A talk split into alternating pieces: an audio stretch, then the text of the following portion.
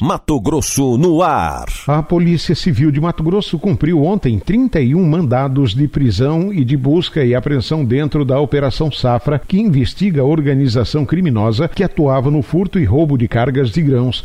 Os detalhes com Anderson Rentes. Os mandados judiciais foram cumpridos por equipes da Polícia Civil de Mato Grosso e também em diversas cidades do interior de São Paulo e do Paraná, onde ocorreram apreensões de 12 carretas. As ordens judiciais foram cumpridas nos municípios de Assis, Avaré, Conchas, São Miguel Arcanjo, Paraguaçu Paulista, Maracaí e Tarumã, em São Paulo. Já no Paraná, ocorreram em Campo Mourão. O delegado titular da Gerência de Combate ao Crime Organizado, GCCO, Vitor Hugo Brusolato Teixeira, explica que as investigações iniciaram nas delegacias de Paranatinga e Sorriso, que apuraram o furto de carretas de soja ocorrido em março deste ano. Durante as investigações, nós identificamos um esquema criminoso envolvendo uma empresa de transporte sediada no município de Assis, interior de São Paulo.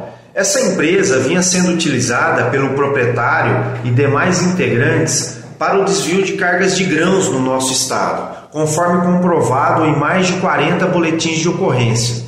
O proprietário da empresa e sua quadrilha atuavam como verdadeiros piratas que ingressavam em nosso estado, furtavam a carga de grãos, utilizando-se das mais variadas fraudes, aproveitando-se das falhas nos sistemas de controle das propriedades rurais e das transportadoras contratantes. E logo após voltavam ao estado de São Paulo com o produto do crime. As investigações apuram crimes de organização criminosa, furto qualificado pela fraude e por concurso de pessoas, além de haver indícios da prática de lavagem de dinheiro e sonegação fiscal. A quadrilha vinha praticando os mais variados crimes, inclusive crimes violentos com emprego de arma de fogo.